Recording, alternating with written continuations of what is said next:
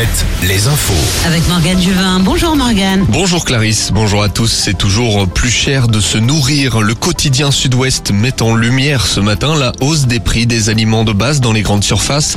On observe qu'en un an, le sucre a augmenté de 54%, près de 4% en un mois. Augmentation en un an de 30% pour les légumes frais, 24% pour le beurre. La volaille, elle, a bondi de 18%. Les bières de 10%. Tous les produits affichés ont également augmenté en un mois.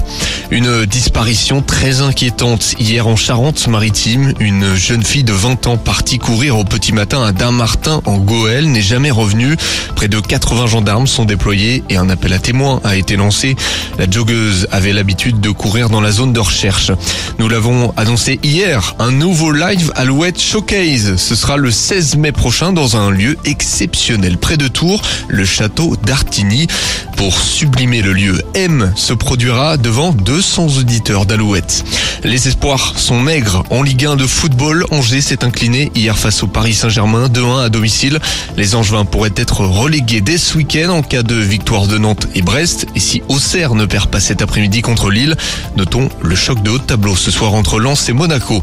En national, Concarneau a repris sa place de leader en battant Avranches hier à l'extérieur.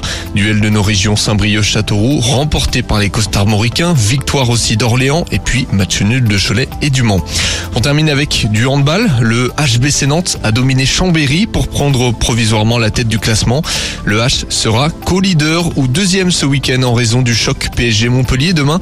Co-leader en cas de match nul des deux clubs.